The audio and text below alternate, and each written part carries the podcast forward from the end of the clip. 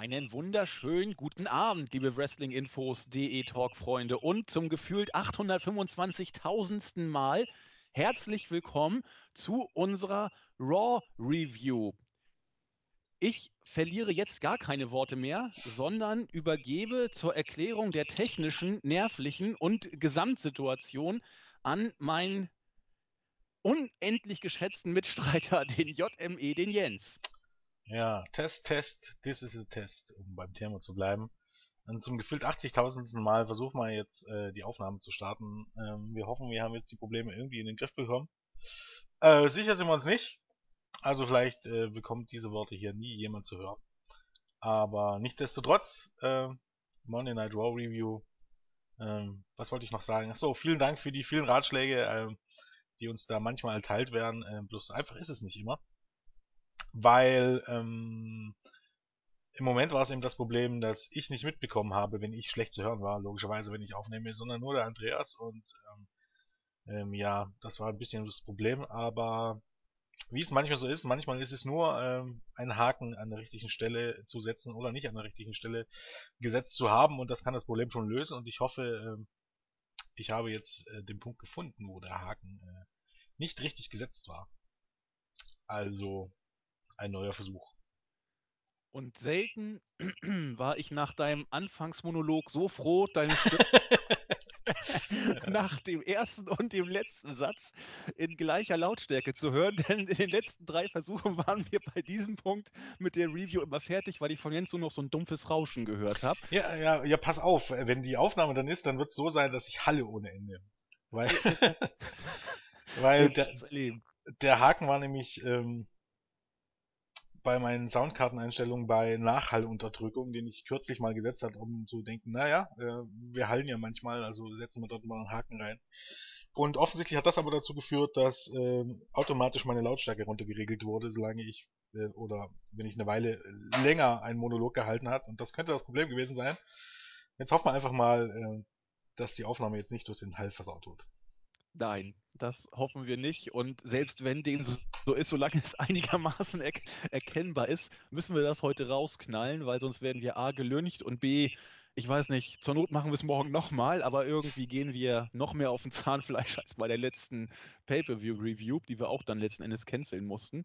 Egal, wir sind jetzt bei Raw und frohen Mutes und bei dem ganzen technischen Drumherum ist man fast geneigt zu vergessen, dass das eigentlich eine ja, richtig, richtig gute Ausgabe war, die uns da äh, ins Haus stand. Man könnte fast sagen, also ganz sicher sogar eine der besten der letzten Monate, vielleicht sogar die beste des äh, Kalenderjahres, vielleicht sogar des letzten, des ganzen abgelaufenen Jahres, der letzten zwölf Monate, Jens. Ähm, ich gehe durchaus weit und sage, es war die beste Raw-Ausgabe seit der Post-WrestleMania-Ausgabe im Jahr 2014, also äh, nach WrestleMania 30. Ähm, ich fand sie besser, alles in allem, weil ereignisreicher und ähm, ja, spannender und überraschender als die Ausgabe dieses Jahr nach WrestleMania. Also ich sage durchaus, die letzten 13 Monate ähm, wurde uns so eine gute Show nicht geboten. Also von Raw zumindest. Tja, zu Beginn der Review sind wir uns da definitiv einig. Meines Erachtens auch die stärkste Raw-Ausgabe der letzten Monate.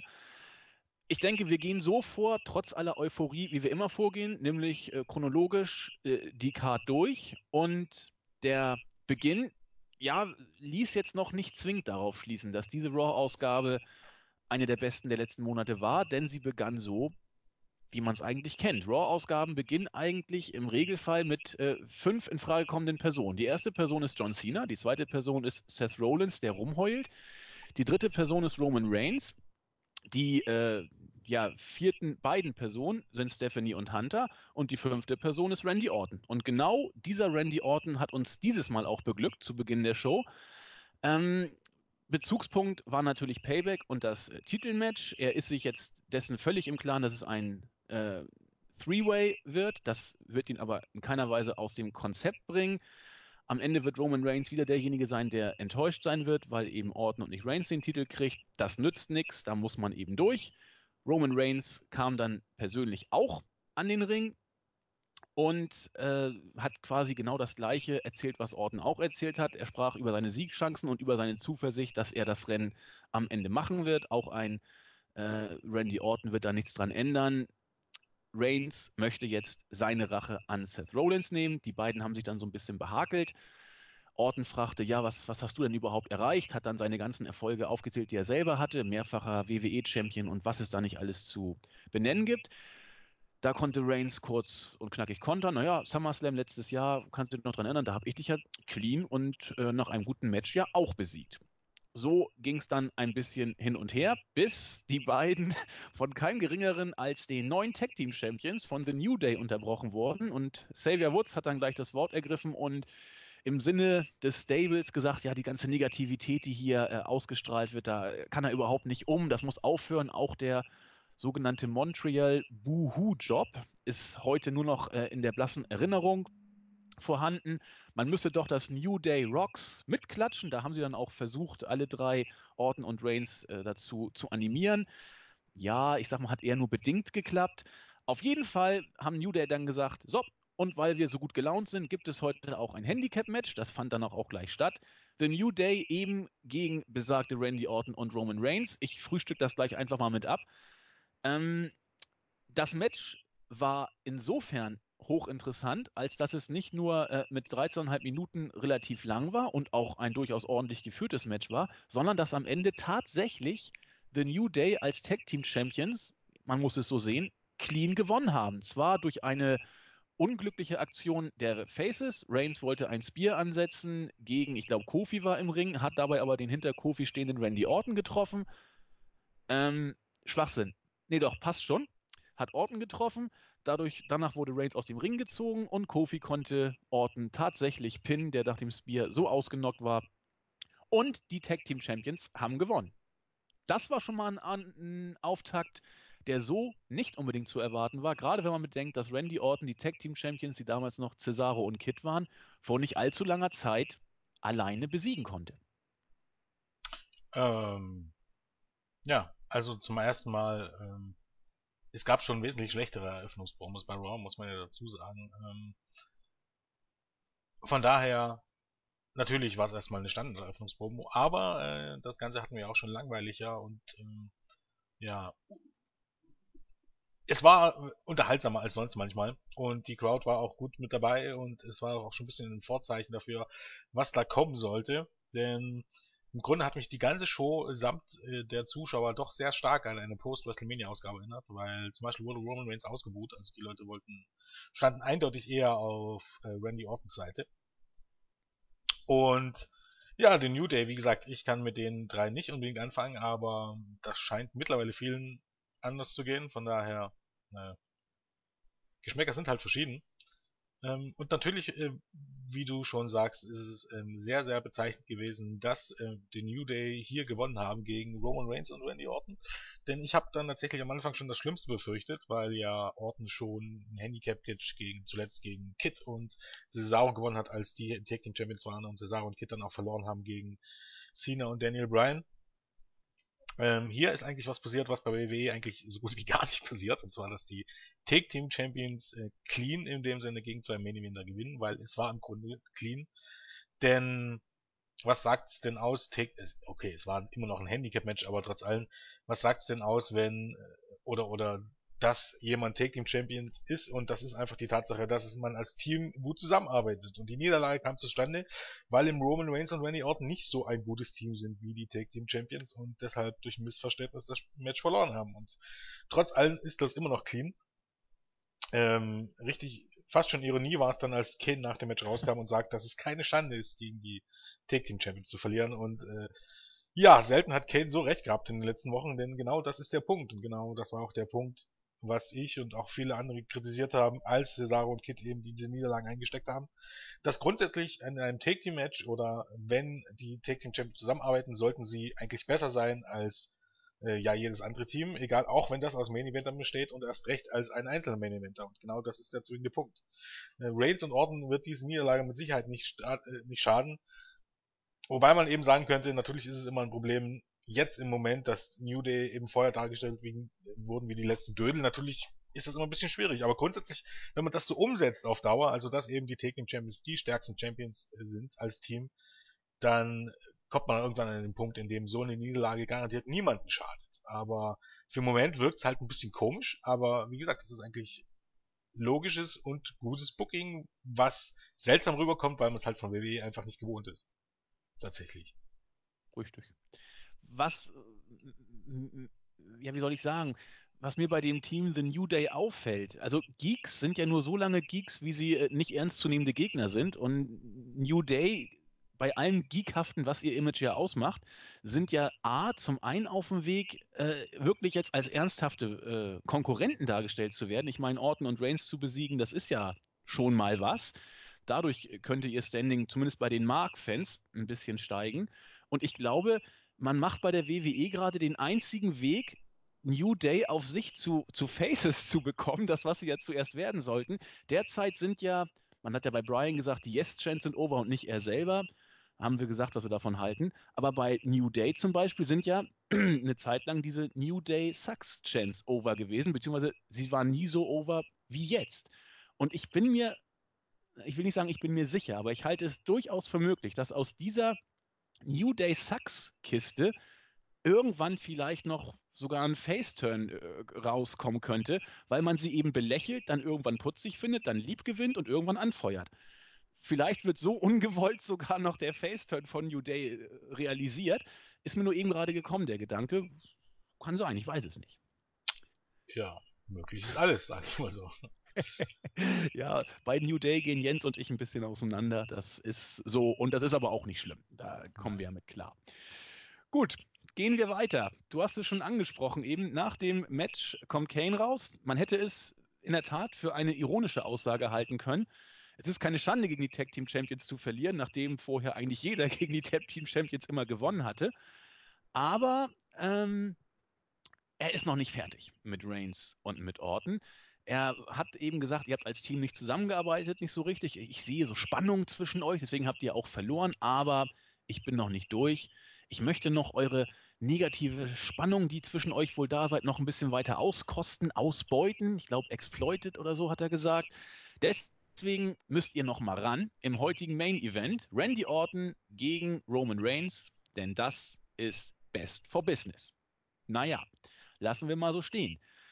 Äh, Backstage, ja, ich hätte beinahe gesagt, wieder Kane und Rollins, die heimlichen Stars. Du hast mich aber gestern bei unserer Review für die Tonne darauf aufmerksam gemacht, dass sie so häufig in dieser Show gar nicht aufgetreten sind. Und, und du hast auch recht. In diesem Segment waren sie aber da. Und Rollins hat sich so verhalten, wie man es von ihm auch aus den letzten Wochen her kennt. Also, Kane, dass du jetzt hier diesen Main Event angesetzt hast, das macht ungefähr gar nichts von dem, was du bis jetzt in die Grütze geritten hast, irgendwie wieder gut. Du benimmst dich immer noch wie ein kleines Kind zu Weihnachten, das sich beim Weihnachtsmann, also der Authority, versucht einzuschleimen.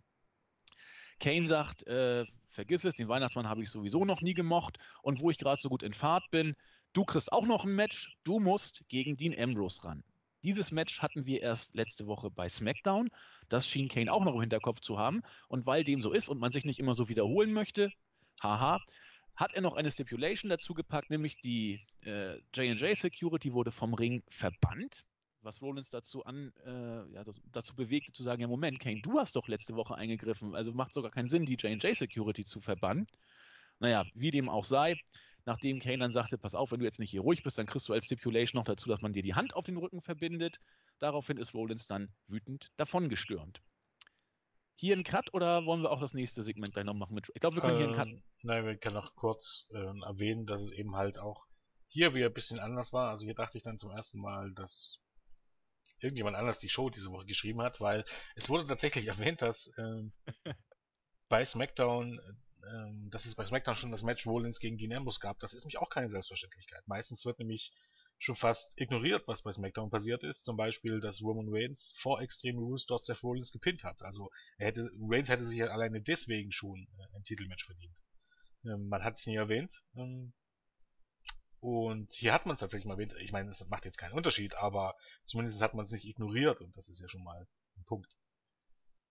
Genau kennt man so auch nicht. Kontinuität, Entwicklung der Shows ist bei der WWE in den letzten Wochen auch äh, etwas gewesen, was wir nicht gesehen haben und auch einer dieser klitzekleinen Aspekte, die in dieser Show relativ häufig vorkamen, die eben wenig ja, Bedeutung haben, aber riesengroße Auswirkungen. Und fortlaufende Storylines, die auch auf das anknüpfen, was man in der Vorwoche hatte, ist eben einer dieser Punkte. Gut, dass aber nicht alles Gold war, was glänzt, hat man dann im nächsten Segment gesehen. Ryback hat äh, das ausgesprochen, was viele andere sich auch gefragt haben, auch unter anderem äh, Julian und ich bei der SmackDown Review letzte Woche. Wieso hat mich Bray Wyatt eigentlich angegriffen? Genauso, wir wissen es eigentlich auch nicht. Ich glaube nicht, dass es äh, der Grund war, dass er seinen Bruder Bo Dallas äh, retten wollte, auch wenn es neueste Gerüchte jetzt gibt, dass man vielleicht die beiden sogar in ein Team zusammenpacken würde. Äh, Wrestling News World oder wer war das? Äh, ja. Ja, genau. das ist dann immer so eine, so eine Sache, wie ja. man mit diesen Meldungen umgehen Kann man muss. glauben, muss man aber nicht, ne? Ja, genau. Gut, ähm, das nur kurz am Rande. Ryback hat auf jeden Fall diese für ihn nicht nachvollziehbare Attacke wieder aufgegriffen und hat dann über seine schweren Verletzungen geredet, die er in seiner Karriere hinnehmen musste. Ähm, bla bla bla. Das hat er wegstecken können, deswegen wird er auch die Attacke von Wyatt auch wegstecken können und der Angst ins Auge blicken. Wyatt könne ihm also keine Angst machen. Besagter bei Wyatt erschien dann wie aufs Stichwort auf dem Titan schon und ja, hält eine typische Bray Wyatt-Promo und erzählt dabei eigentlich das, was man von, von Bray Wyatt-Promos kennt.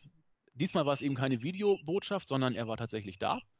Und ja, Wyatt-Fans wird es gefreut haben. Die Fehde wurde, wenn auch nicht wirklich weiter erklärt, so zumindest weiter vorangebracht. Wir werden das Match wohl bei Extreme, bei Extreme, bei Payback wohl auch auf die Karte kriegen, auch wenn es noch nicht offiziell bestätigt ist. Aber immerhin, solide Sache. Äh, ja, man kann sagen, zumindest hat man die Story irgendwie fortgeführt. Musste man ja. Hm, ja, ich, keine Ahnung, mit Ryback ist auch so eine Sache, der spaltet halt auch so die Gemüter. Ich komme, ich werde mit ihm auch nicht wirklich warm, weil auch seine Promos finde ich immer eher ein bisschen albern als tatsächlich gut. Und ja, Bray Wyatts Promos. Ähm, wir hatten gestern eigentlich eine schöne Diskussion, die ich jetzt nicht nochmal anfangen möchte. Äh, ich weiß gar nicht mehr, worüber denn. Ähm, über David Lynch. Ach die, doch, die, das war doch cool. Mh, die Parallelen zu Promos äh, von Bray Wyatt mit äh, Filmen oder, oder ja, Drehbüchern von äh, David Lynch, dass es wird irgendwie von vielen als Kunst angesehen oder als es, es hat es hat was es hat was Besonderes und es hat was was man sonst nicht sieht, also schon fast eben eine Kunstform, aber am Ende macht es doch alles irgendwie keinen Sinn. Und ähm, das verbindet irgendwie ähm, die Promos von Bray Wyatt und Filme von David Lynch.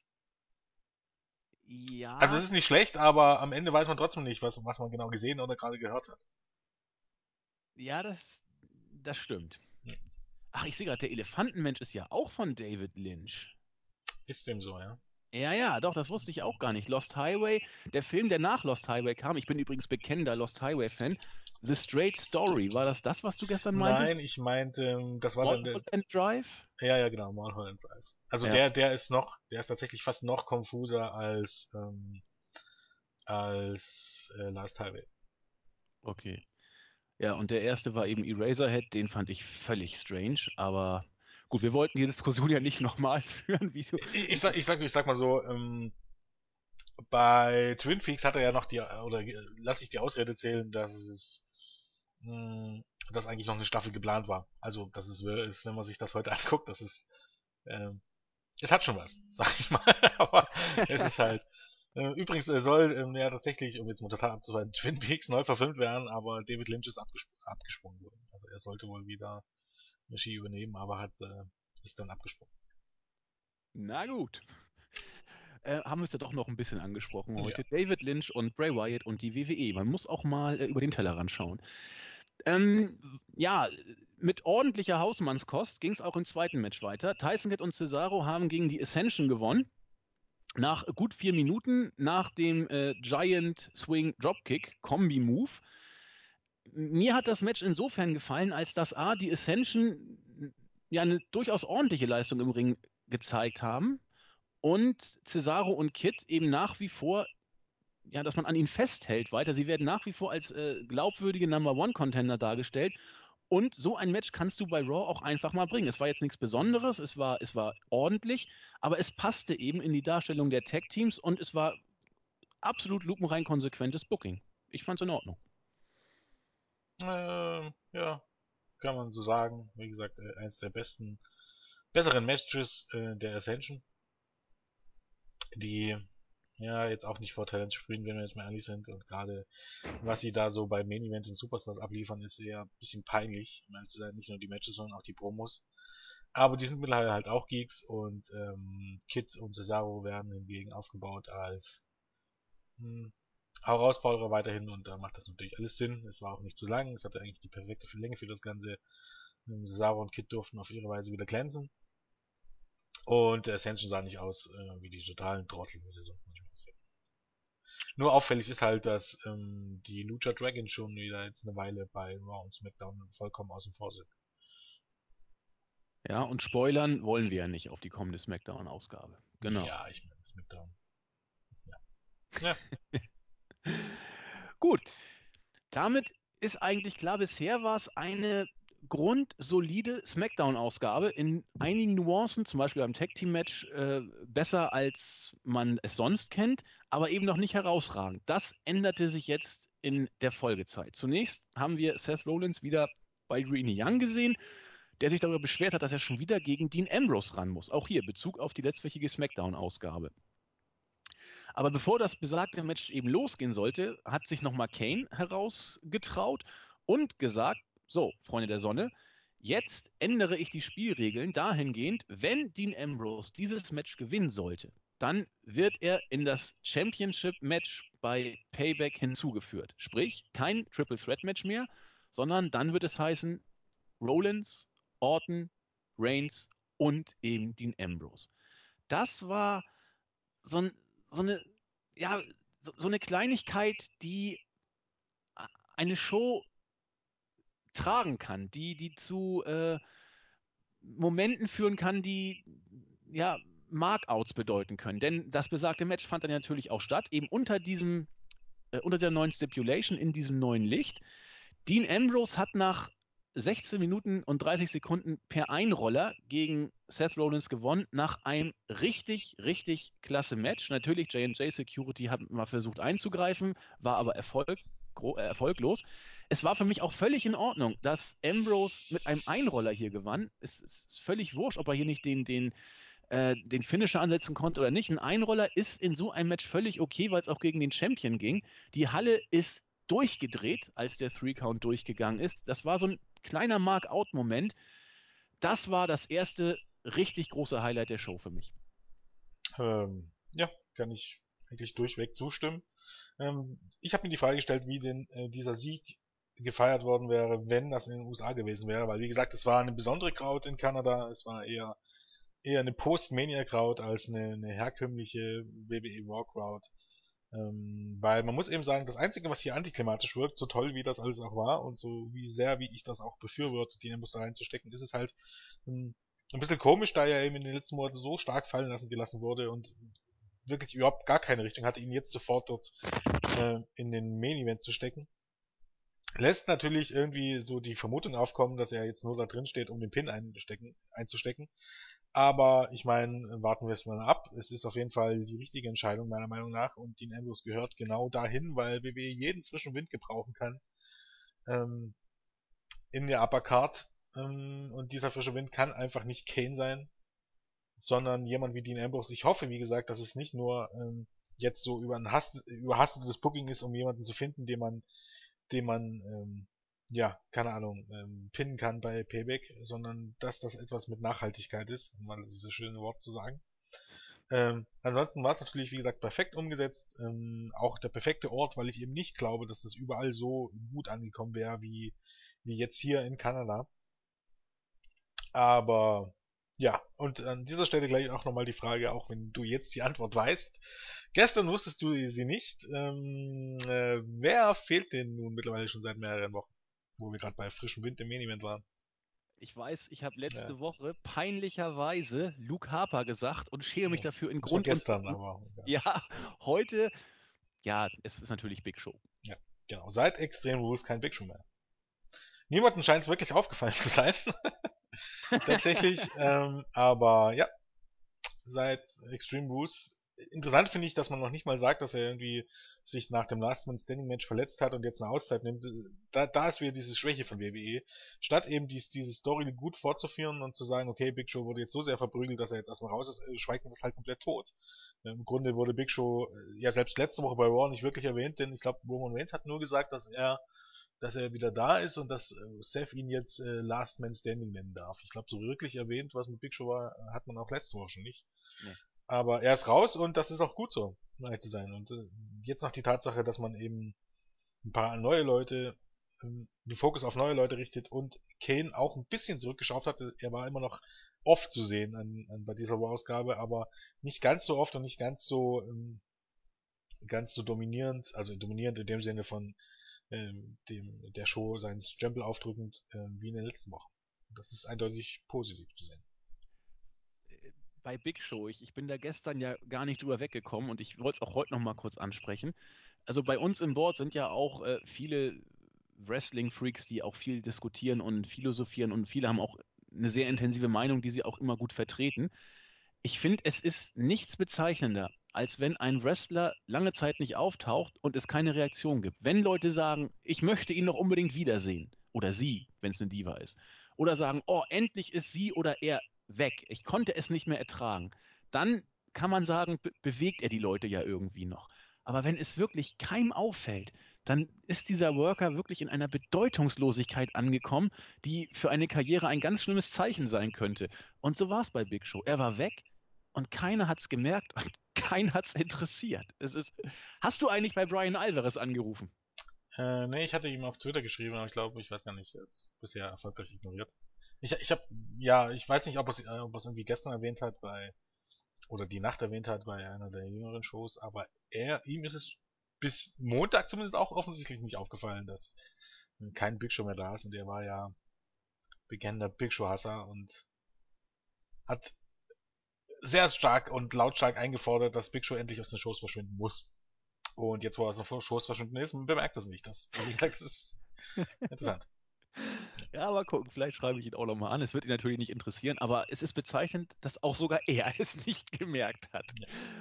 Gut.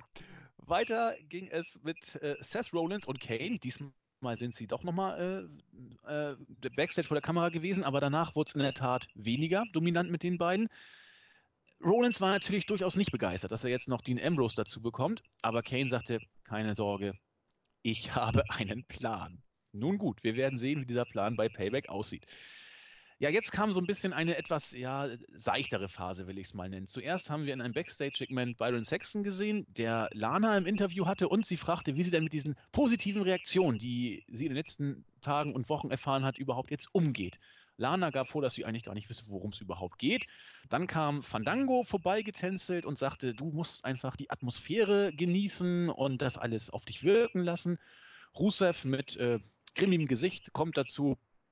Und damit war klar, wir haben die nächste Paarung. Rusev musste gegen Fandango ran. Das Match war hier, äh, muss man nicht viel zu sagen. Rusev gewann nach gut zwei Minuten im Accolade. Wichtiger war hier eigentlich eher das, was äh, außerhalb des Rings passierte, nämlich die wohl Vorantreibung, ja, offensichtliche Vorantreibung des Splits von Rusev gegen äh, und Lana.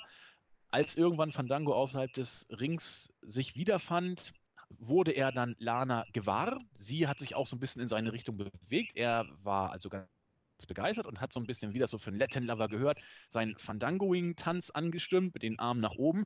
Und Lana fand das also auch gut und hat mitgetanzt. Rusev war erbost, hat Lana dann Backstage geschickt. Sie hat mit einer schönen Flunsch auch den Weg Backstage angetreten. Ja, und dann äh, hat Rusev eben kurz einen Prozess gemacht und das Match war dann ziemlich schnell vorbei. Der Faceturn von Lana wird kommen und ich bin darüber immer noch nicht glücklich. Wir haben gestern auch ausführlich darüber gesprochen. Wir waren uns einig. Willst du sagen? Du hast das gestern auch so schön ausgeführt. Mach du mal. Ähm, ja, wie gesagt, das hat äh, starke Parallelen zu der ganzen Situation mit Alberto Del Rio und Ricardo Rodriguez.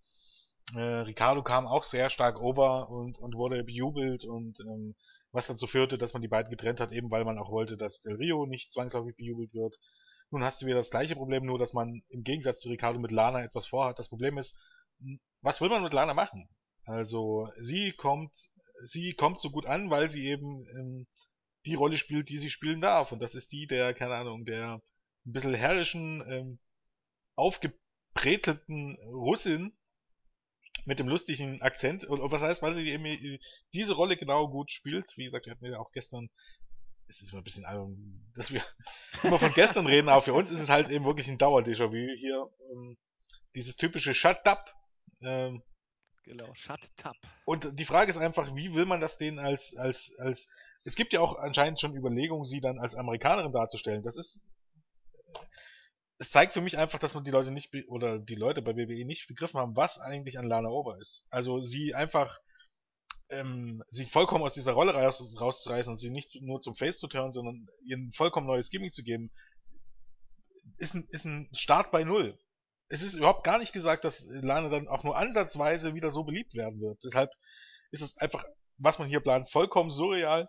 Ich denke, man sollte es einfach so dabei belassen. Es gibt eben halt nun mal ähm, Heels, die bejubelt werden, wo man auch nicht viel dazu, nicht viel dagegen machen kann. Und solange wie man Rusev nicht zum Face turnen möchte, sollte man das mal leider auch nicht machen und man sollte die beiden auch nicht splitten, weil so genial wie Del Rio und Ricardo gemeinsam waren, stellenweise zumindestens, so genial sind eben auch Rusev und Lana gemeinsam. Das heißt aber nicht, dass beide getrennt auch nur ansatzweise noch an diese Popularität herankommen werden. Ähm, ob Rusev für Rusev wäre es ein großer Verlust und ob, ob das, also ich glaube schon, dass das mit Lana eine Zeit lang funktionieren kann, aber ich wüsste einfach nicht, was man mit ihr auf Dauer anstellen will. Was als, als Non-Wrestlerin, siehst, man sieht es ja auch an Beispielen wie AJ Lee oder weiß ich was nicht.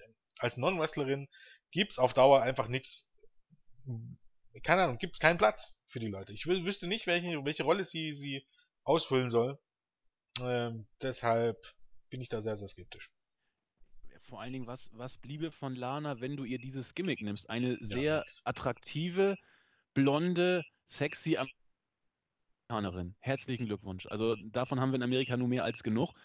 Wir waren uns da, sind uns da einig, wenn du Lana dieses Gimmick nimmst, nimmst du einen Großteil dessen, was ihre Besonderheit ausmacht, nämlich dieses, dieses kleine, fiese, unterkühlt und doch gleichzeitig heiße, russenbitchige, Managerin-mäßige, das, das, das macht sie einfach Hammer. Und wenn du ihr das nimmst, wird es wirklich. Ich glaube, bei WWE hat man da, was die Frauen angeht, wie gesagt, immer noch ein vollkommen falsches Bild. Das trifft für mich auch auf Eva Marie zu, von der es jetzt halt heißt, dass sie sich im Ring stark verbessert hat. Also ich bin auch da sehr, sehr skeptisch, weil, okay, sie kann jetzt vielleicht ein paar Moves mehr, ohne ähm, dass sie total scheiße aussehen, aber deshalb ist sie lange noch keine gute Wrestlerin. Und das wird sie auch nicht mehr, da lege ich mich auch hier fest.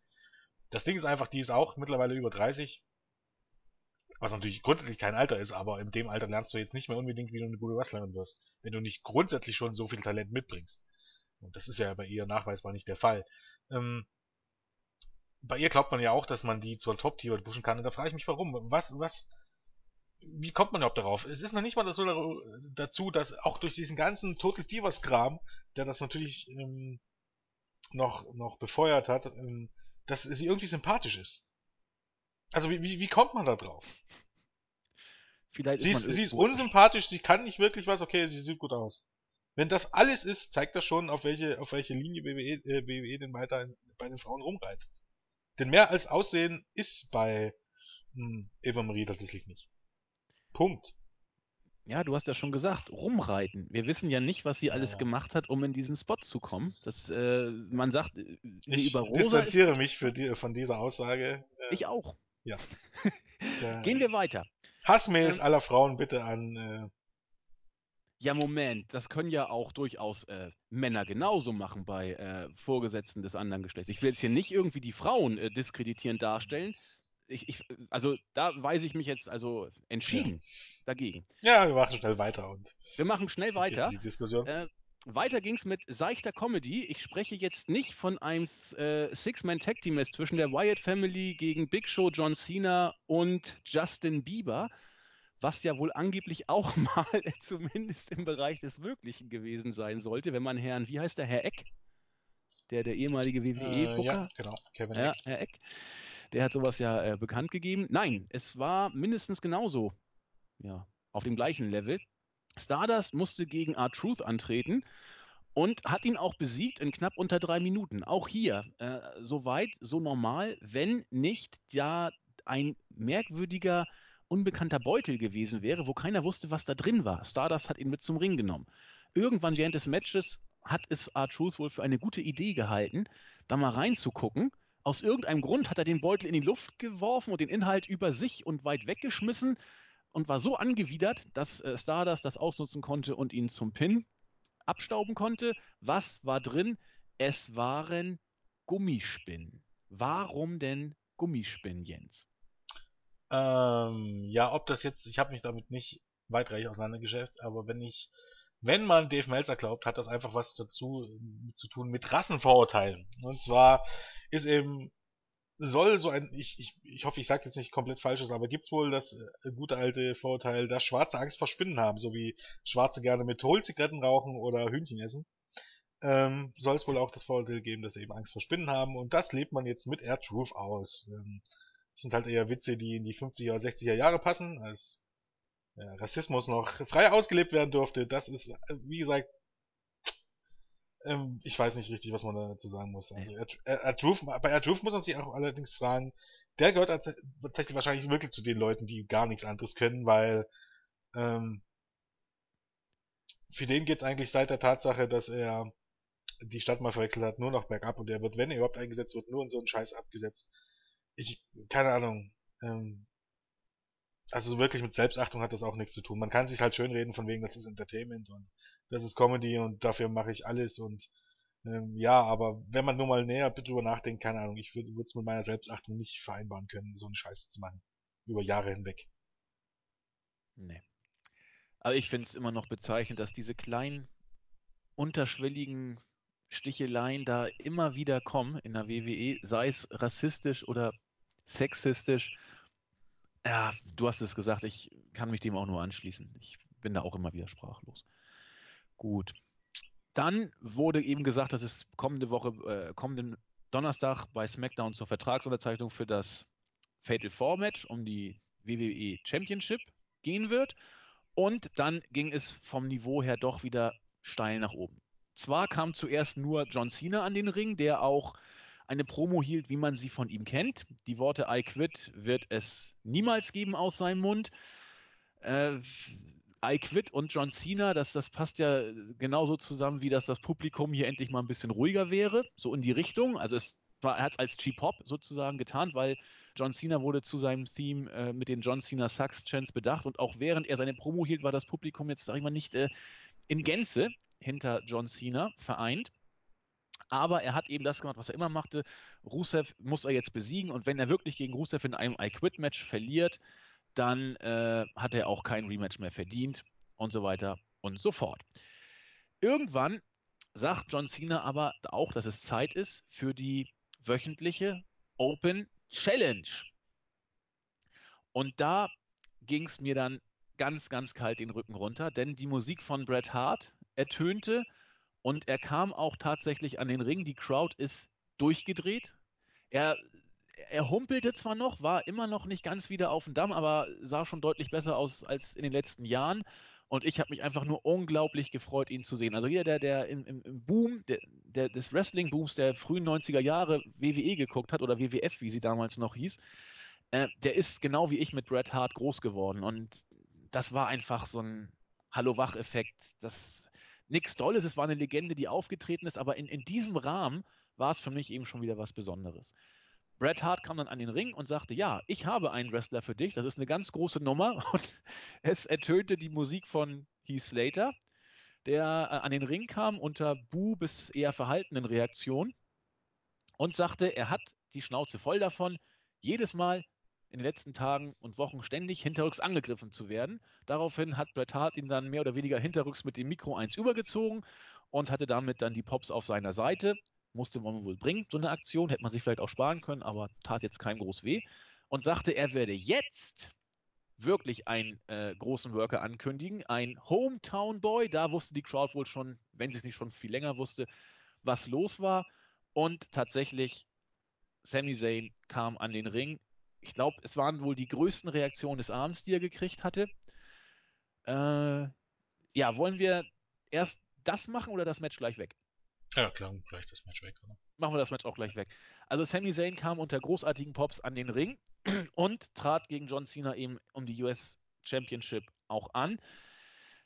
Ja, das Match selber, also ich fand's, ich fand's wirklich gut, aber wir wissen ja nun mittlerweile, das ist ja auch keine News mehr, dass Sami Zayn sich aller Voraussicht nach schon bei der Entrance verletzt hatte, als er da die Crowd hypen wollte.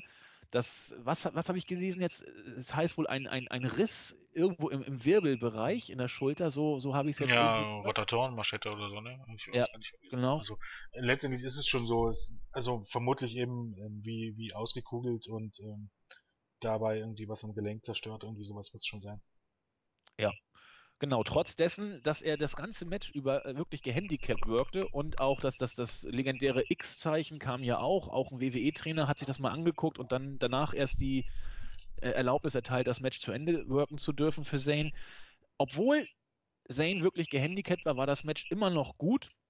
Und es war für mich hier auch völlig okay, dass äh, Zayn gegen John Cena verloren hat. Das, das kann man genauso bucken. Eigentlich gibt es für Newcomer keine größere Bühne, als unter solchen Pops von Bret Hart äh, eingeführt, gegen John Cena ein Match bestreiten zu dürfen und von besagtem Cena am Ende auch noch den Handshake und, und Applausgesten zu bekommen. Das war einfach eine ganz, ganz klasse Sache. Von vorne bis hinten. Ich habe hier nichts zu kritisieren. Ja, nö. Äh. Ja, wie gesagt, äh, der lauteste Pop seit Ewigkeiten. Wahrscheinlich auch der lauteste Pop beim Debüt seit, oder bei ja, Debüt kann man ja, man weiß gar nicht, ob man das sagen kann, aber auf jeden Fall bei so einem Überraschungsauftritt seit Ewigkeiten.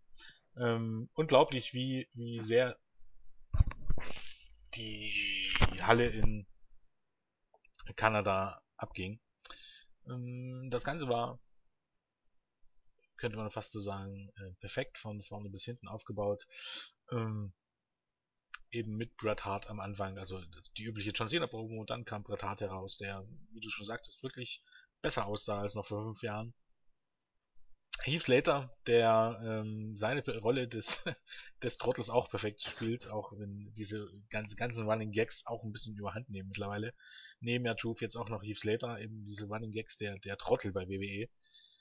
Ähm, aber Heath Slater auch am, am Mike äh, mit seiner Rolle wirklich, wirklich ähm, wird er seiner Rolle perfekt gerecht. Besser noch, meiner Meinung nach, als zum Beispiel in Curtis Axel.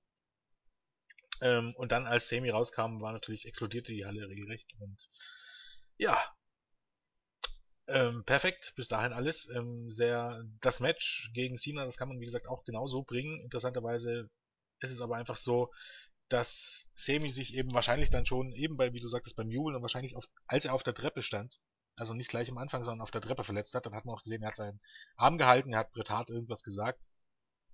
Hm.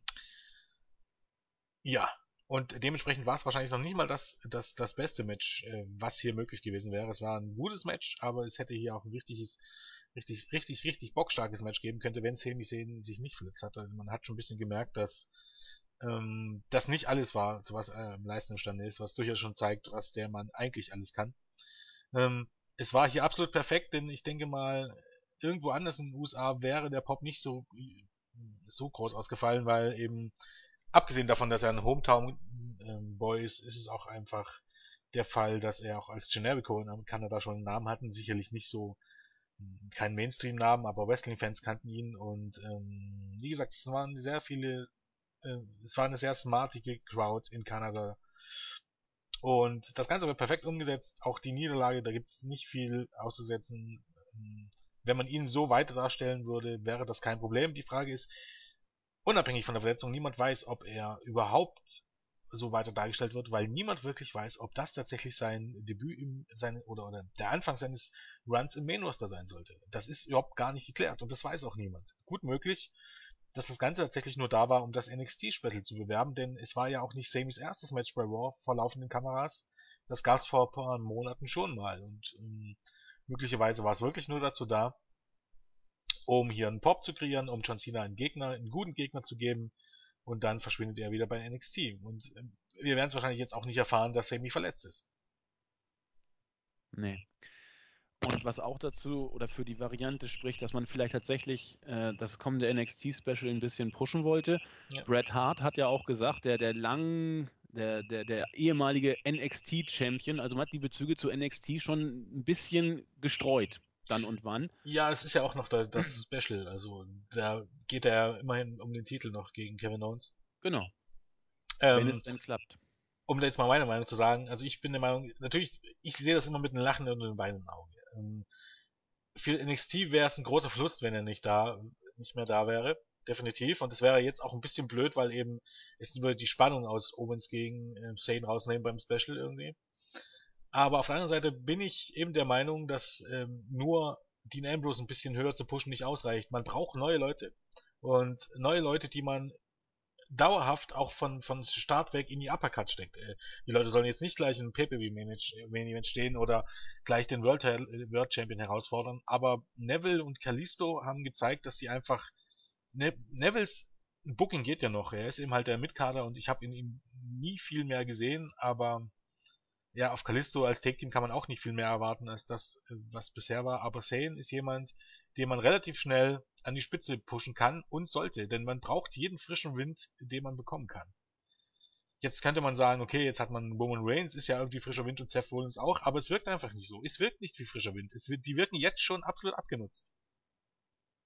Und ähm, das kann nicht gut sein, um ehrlich zu sein. Weil auch, auch Seth Rollins hast du jetzt eigentlich schon fast in jeglicher Paarung gesehen. Selbst wenn du jetzt Seth Rollins gegen Cena stellst, selbst das hatten wir Ende des letzten Jahres schon, schon ein paar Mal. Also, äh, man braucht schleunigst frischen Wind und äh, schleunigst neue Stars an der Spitze, die nicht abgenutzt sind. Und ja, Semi wäre da genauso jemand wie äh, Finn Balor. Jo. Und auf sich natürlich auch Kevin Owens. Das ist ja. Ja, da, das ist halt ein schwieriges Thema, das wir jetzt hier nicht anfangen wollen. Ähm, ich weiß eben halt nicht. In NXT ist die eine Sache, Main Roster ist die andere Sache. Und jemand wie Kevin Owens an in der Uppercard oder im Main Event von, bei WWE Main Roster kann ich mir weiterhin nicht vorstellen. Das ist bei, bei Sami schon, schon, schon erstaunlich. Aber er bringt eben wirklich das Talent mit, ähm, das perfekte Babyface zu sein. Owens ist eigentlich repräsentiert in so vielen Dingen das, was äh, WWE nicht, nicht sein will.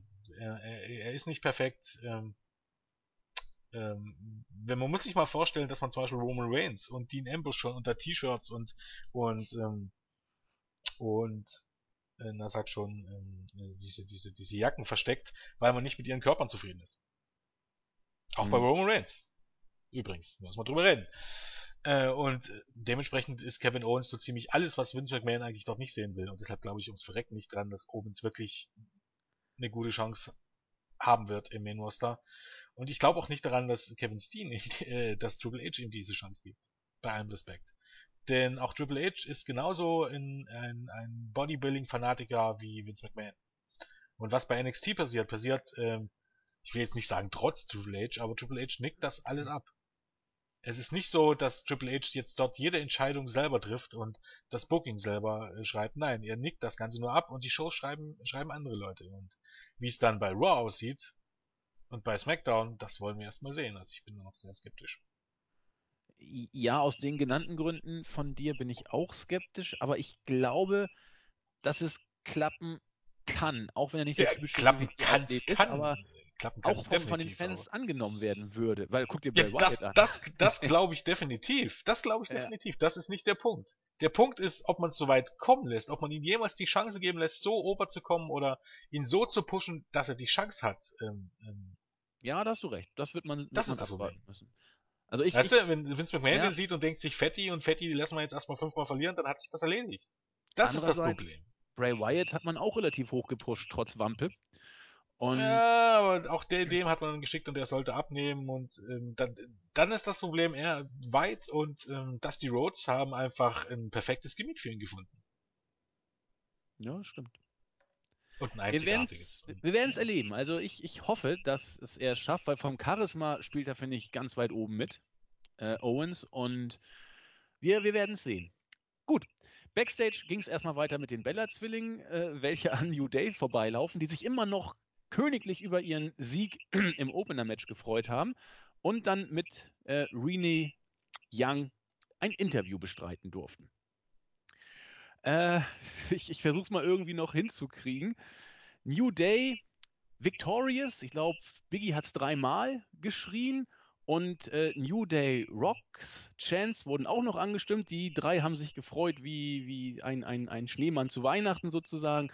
Und dann kam aber Cesaro, Kid und Natalia und haben dann versucht, ihnen deutlich zu machen, du äh, oder ihr, ihr müsst davon ausgehen, die Leute rufen nicht New Day Rocks, sie rufen New Day Sucks. Und dann gab es noch so ein kleines äh, Sprachgewehr, aber mir hat das gefallen. Ich weiß, auch bei diesem Segment gehen Jens und ich ein bisschen auseinander. Es war ein völlig harmloses Segment. Es, es war überhaupt nicht so, wie man sich Wrestling vorstellt, so böse, äh, kräftige Männer wollen sich prügeln und, und wollen über den Hass zum Sieg kommen, sondern das war wirklich äh, putziges Gekabbel, wie man das äh, aus, aus äh, PG-Ära sich äh, vorstellen könnte. Ich verstehe jeden, der dieses Segment ätzend fand. Ich fand es eben einfach nur knuddelig. Ja, ätzend würde ich jetzt auch nicht sagen. Ätzend ist, ätzend ist absolut übertrieben. Es war schon okay und es war, ähm, ist halt ein bisschen Unterhaltung. Ähm, wie gesagt, ich kann mit New Day als die neuen Geeks immer noch ganz gut lesen. Ähm, mir geht's halt auf den Sack, dass, dass mittlerweile wirklich das halbe Roster und auch die halbe Show aus solchen Geeks besteht. Damien Sando, Curtis Axel, Heath Slater, Erdroof, äh, Stardust, äh, New Day. Es nimmt ja eigentlich im Grunde kein Ende und das geht mir einfach gegen den Strich und ähm, ja, wie gesagt, ich habe da so viel jetzt nicht so viel zu sagen. Ähm, es spaltet halt die Gemüter. Und das ist ja noch nicht mal irgendwie was Schlechtes. Und nur weil es mir nicht gefällt, heißt es ja nicht, dass es nicht den Großteil der Leuten nicht gefallen kann. Oder so. Gleichwohl, irgendwie war jetzt bei Raw so ein bisschen die, die Luft raus. Ja, das war jetzt eine ziemlich, also nach, nach, nach Cena gegen äh, Sane, was natürlich irgendwie trotz Ambrose Sieg und äh, der absolute Höhepunkt der Show war, also auch stimmungstechnisch, ging es danach doch mal eine sehr kurzzeitig eine sehr dunkle Phase, sagen wir so. Ja, und so, so richtig äh, euphorisch wurde es auch nicht mehr, aber da kommen wir beim Main Event noch äh, drauf zu sprechen. Aber man hat auch nicht getan, nichts dafür getan, dass es irgendwie besser werden könnte, denn Nikki Bella sollte jetzt eigentlich gegen Naomi antreten und die Bellas kamen dann auch vereint an den Ring, sprich Nikki mit ihrer äh, Schwester Brie.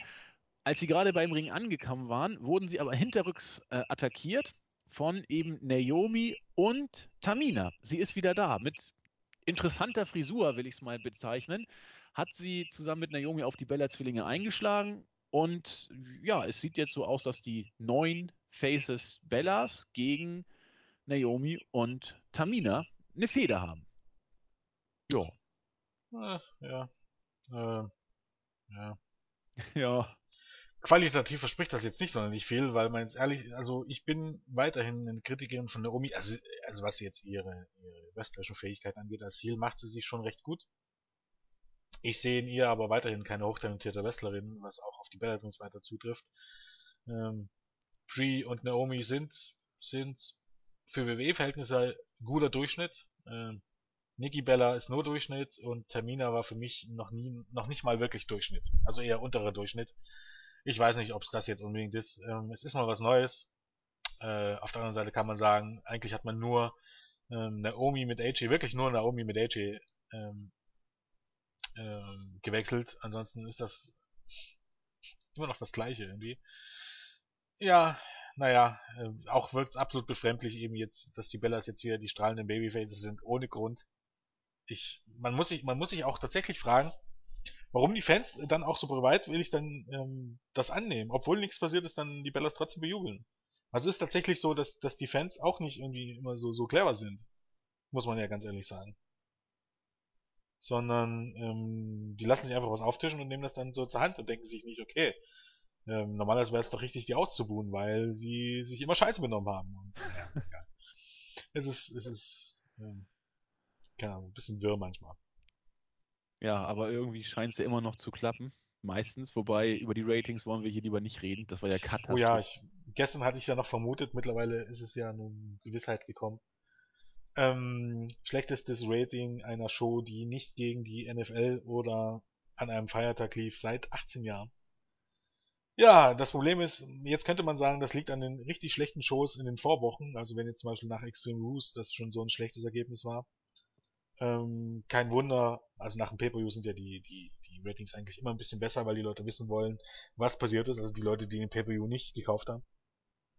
Ähm, dass es jetzt bergab geht, aber leider ist das nicht die Art und Weise, wie WWE sowas deuten wird, sondern die wird dann halt wieder deuten, dass Hunter und Stephanie gefehlt haben und dass Sami Zayn und Dean Ambrose eben ähm, keine Magneten sind und oder eine gute Crowd. WWE sieht's halt immer anders. Also WWE sagt, okay, für die Show war die Quoten schlecht, was bedeutet, dass die Show schlecht war. Auch wenn es vielleicht bedeuten würde, dass die Monate zuvor absolut grottig war und dass dann einfach keiner mehr Lust hatte einzuschalten.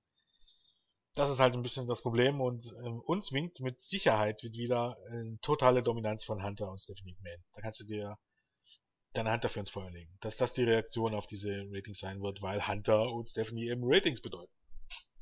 Ja. Hurra. Hurra. Wir werden es erleben.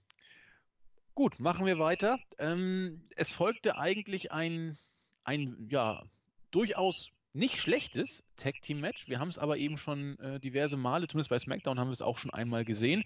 Aber vorher hat eben King Barrett, der neue King of the Ring, alle aufgefordert, sich um ihn herum zu versammeln. Und ich, äh, Barrett passt dieses, also zu Barrett passt dieses King of the Ring, dieses Königsimage einfach richtig gut. Er ist für mich ein ganz großartiger Mann am Mic und äh, hat auch das Beste hier aus diesem äh, Gimmick wieder rausgeholt und er wird es auch künftig, glaube ich, gut machen. Für die Königsfamilie war es eine großartige Woche. Er ist jetzt der neue King of the Ring und das äh, britische Königshaus hat jetzt ja auch Nachwuchs bekommen. Barrett hat sich vorgenommen, mit eiserner Faust zu regieren und jeder, der sich seiner Regentschaft irgendwie in den Weg stellen möchte, wird eben dann mit dem Bullhammer entsprechend geplättet werden. Ja, man kann es sich fast schon denken, was als nächstes kam. Seamus steckt in einer Fehde mit Sigler und Neville in einer Fehde mit Barrett. Und was liegt da äh, näher, als ein Tag-Team zwischen Seamus und Barrett gegen besagte Neville und Sigler auch anzusetzen? Das kam dann auch. Knapp neun Minuten. Gutes Match, in Ordnung. Gewonnen haben Seamus und Barrett, nachdem ja äh, ein, Bullhammer angesetzt wurde gegen Neville, der den Pin auch äh, einstecken musste. Ja, out of nowhere hätte ich beinahe gesagt, kam der Bullhammer wie gesagt, ich, ich fand das Match hier absolut in Ordnung, kann man bei Raw so bringen. Man hat es bei SmackDown eben schon mal gesehen und äh, ich meine sogar, wenn ich jetzt nicht irgendwie mich verlesen habe, es könnte sogar Donnerstag wiederkommen bei SmackDown. Also, ja, war jetzt okay. Hat, ja. hat, nichts, hat nichts rausgerissen, aber es ist, ist okay, kann man so machen. Ähm, das Match kommt wieder bei SmackDown, das kann man ja schon sagen. Ja. Ähm, es war halt, hier war es eben halt wieder typisch Monday Night Raw. Es war nicht schlecht, das Match. Bei einer anderen Show wäre es mit eins der besseren Segmente der Show gewesen. Hier war es eben halt dann nur noch Durchschnitt. Also, ähm, es war wie gesagt nicht schlecht. Es gibt nicht viel zu meckern, kann man so machen. Ähm, ist halt wieder äh, typisches 50-50 Booking. Es gab vor ein paar Wochen schon genau das gleiche Match, nur haben äh, Neville und Ziggler gewonnen. Dann gibt's nochmal das Match ähm, bei SmackDown. Wie gesagt, 50-50 Booking. Ähm, es ist halt die Art und Weise, wie WWE solche Fäden vorantreibt. Ähm, wenn man es positiv sehen will, hat, hat Barrett sein erstes Match nach dem King of the Ring ähm, gewonnen. Das müssen wir hier nochmal festhalten. Das ist auch fast eine, Einzig, äh, eine Einzigartigkeit. Aber es ist jetzt halt auch nicht so, dass man jetzt viel mit, mit Barrett anstellen würde als neuer King of the Ring. Was man aber auch schon am Turnier, am eigentlichen Turnier gesehen hat, weil dieses Special auf dem Network war eine absolute Enttäuschung. Also das war wirklich ähm, auf Main Event Niveau und ich meine damit ähm, die wöchentliche Show Main Event. Das war nix. Das war gar nichts. Also es hatte wirklich Potenzial, so ein Turnier zu bringen und aus dem Potenzial hat man nichts gemacht und dementsprechend wird sich auch für Barrett jetzt nicht viel ändern, außer dass aus Bad News Barrett ein King Barrett geworden ist und dass er in seinen Promos über andere Sachen redet. Ist nicht schlecht, aber dass es jetzt nun für ihn Push bedeutet, das kann man getrost in jede Tonne drücken. Genau. Dann war auch langsam Main-Event-Zeit. Wie gesagt, angesetzt wurde es von Kane, Roman Reigns gegen Randy Orton, doch bevor es damit losging, hat sich die Authority nochmal zu Wort gemeldet. Jamie Noble hat sich als speziellen Ringansager angekündigt, Joey Mercury als speziellen Zeitnehmer und Kane als Special Enforcerer und Seth Rollins als Gastkommentator. Gut, damit waren auch alle dann am Ring, die da nichts zu suchen haben und das Match konnte beginnen ungefähr acht Minuten ging es und endete in einem No-Contest. Denn es äh, im, im äh, Bericht steht so schön, als die Authority genug gesehen hatte, mischte sie sich ein und griff sowohl Orton als auch Reigns an. Ich glaube, außerhalb des Rings hat man sich zuerst um Orton gekümmert, den man kollektiv zusammengeschlagen hat. Dann hat man sich dann langsam Reigns äh, vorgenommen und das Publikum hat es auch schon gefordert. We want Ambrose. Dean Ambrose kam auch raus. Großer Jubel. Das war eigentlich das erste Mal im Main Event, dass die Crowd richtig, richtig heiß war. Vorher war es stellenweise relativ, relativ leise äh, beim Main Event, was die Crowd-Reaktion anging. Auf jeden Fall kam Ambrose dazu und zusammen haben die drei es dann geschafft, den Ring von den äh, Heels zu befreien. Insbesondere Orton musste den Spear, den Spear von Reigns einstecken. Dann hat Reigns den RKO von Orton gekriegt und Orton den Dirty Deeds von Ambrose. So, jetzt habe ich es, glaube ich, halbwegs richtig hingekriegt. Ähm, am Ende stand also Ambrose als alleiniger Stehender noch im Ring, hat großartige Reaktionen bekommen und damit war Raw zu Ende. Ich habe mich tierisch gefreut, dass Ambrose sozusagen ein Stück weit der Star dieser Show war. Was bleibt sonst hängen? Es ist wohl doch ziemlich leicht, den Superman-Punch auszuweichen. Das hat man gesehen. Man muss sich einfach nur wegducken. Das ja, ist es ja eigentlich auch, wenn man ja, ihn kommen sieht. ja. Wenn man ihn und, kommen sieht, kein Ding. Genau. Und ja, Reigns hat eben seinen, ich finde den Move einfach cool, übers oberste Seil, diesen, diesen, äh, was ich, Hüpf-Splash, wie nennt sich der Move eigentlich? Keine Ahnung. Oh, äh, fand ich einfach klasse. So, es sieht so ähnlich aus wie beim Undertaker. Dass auch wenn Big Men solchen, solche Moves machen, das imponiert mir einfach ja, also wie gesagt, Ambrose der Star der Show. Ich habe mich riesig gefreut und am Ende steht eine klasse Raw-Ausgabe. Jens, dein ähm, Endsegment. Ja, ich meine, ich, ich bin der Meinung gewesen, also normalerweise ähm, hätte man durchaus ja sagen können, dass du Ambrose gegen Rollins hier als Main Event bringst, weil es eben auch ein bedeutungsvolles Match ist und dir das Ganze hier nochmal aufhebst. Aber man hat eben versucht, die ganze Show voll zu packen, wie eben so eine Post-WrestleMania-Ausgabe. Warum man auch immer das versucht hat, es ist dadurch eine sehr unterhaltsame Show und mit wenigen Hängern rausgekommen. Aber grundsätzlich hätte man sagen können, dass hier hatten irgendwie zwei Main-Events der Show verbraten in einer, aber das ist jetzt uns kann es ja recht sein, aber man muss eben halt davon ausgehen, dass eine der nächsten drei Shows, ich meine, ich gucke kaum SmackDown, aber dass eine der nächsten drei Shows jetzt nicht unbedingt so berauschend werden wird, weil man irgendwie ähm, Pulver ja, verschossen hat. Ja, das Pulver verschossen hat. Ich fand es ja sehr amüsant. Ähm, Im Grunde ging es ja bei Roman Reigns gegen Randy Orton um nix. Genau. Ähm, wo genau war jetzt der Haken daran, dass man jetzt ähm, erst, dass man jetzt extra so sich so ausgetüftelt hat, dass die Authority trotzdem alle am Ring ist? Wo war jetzt genau das Ding dran? Dann hätte Kane genauso gleich ein zwei gegen, äh, wie viele Leute waren es, äh, fünf Handicap-Match einsetzen können. Wo war jetzt hier genau der Haken dran? Also ich, ich verstehe immer so eine Denkweise nicht, dass es so besonders clever von den Heels sein soll oder irgendwas. Natürlich vollkommener Bullshit. Also das Ganze war vollkommener Bullshit. Ist jetzt auch nicht, dass man versucht hätte, Orton und, und Roman Reigns jetzt endgültig zu zerstören oder irgendwas. Dann hätte man ja, keine Ahnung, mit Stühlen auf sie losgehen sollen oder mit sonst was. So wirkt es einfach, einfach ein bisschen belustigend, was man hier versucht hat. Ähm, ja, das Match war jetzt auch nicht viel. Ähm, ein guter Moment für Dean Ambrose definitiv. Hm, die letzte halbe Stunde, dreiviertel Stunde war ihm halt dann eher so wie so, so, eine, so ein gehobener Durchschnitt einer Raw-Ausgabe. Auch nicht schlecht, das war alles nicht schlecht, was dann zuletzt lief, äh, aber hat er eben halt jetzt auch nicht mehr den Schwung von, von einigen Sachen der ersten beiden Stunden. Muss man schon ganz ehrlich sagen, aber nichtsdestotrotz war es, wie gesagt, eine durchweg, kann man fast sagen, eine richtig, richtig gute Show mit absoluten Highlights, die, die es auch in jede, auch, auch viel in Sachen Booking richtig gemacht. Man hat versucht, fast alle Fäden irgendwie voranzutreiben. Man hat die Leute, die gewinnen müssen, gewinnen, gewinnen lassen. Auch äh, ganz wichtig. Jetzt mal abgesehen vielleicht vom, vom vorletzten Take Team Match. Oder vom vorletzten Match des Abends, dieses Take Team Match, da hätte man genauso gut Neville gegen Ziggler gewinnen lassen können, aber das ist halt eine 50-50 Sache, wie man es macht, macht man es verkehrt. Ähm, oder richtig, je nachdem, was ihr möchte richtig nervig war eigentlich nur der Kack mit Air Truth und Stardust. Das geht gar nicht, der Scheiß. Ähm, und ansonsten, ja, eine richtig gute Show, die man sich ähm, auf alle Fälle angucken kann, angucken sollte. Und sei es nur die 2-Stunden-Fassung auf Tele 5, die wird dann naturgemäß noch besser sein. Je nachdem, was man von den Kommentatoren hält, aber davon abgesehen, die eigentliche Show wird wahrscheinlich noch besser sein, weil man ja hoffentlich die richtigen Sachen und die werden. ich wollte gerade sagen, passt mal auf, nachher zeigen sie ja. R-Truth und das die Bellas und streichen, streichen Sami Zayn, weil den hier keiner kennt. Ja, das glaube ich fast nicht. Ich, ich denke eher, nein. Stardust gegen Truth wird man streichen, ähm, die Bellas wird man streichen, Naomi noch ein das andere, ein das andere Backstage-Segment wahrscheinlich und dann ist man ja schon fast bei den zwei Stunden. Und, ja. Gut.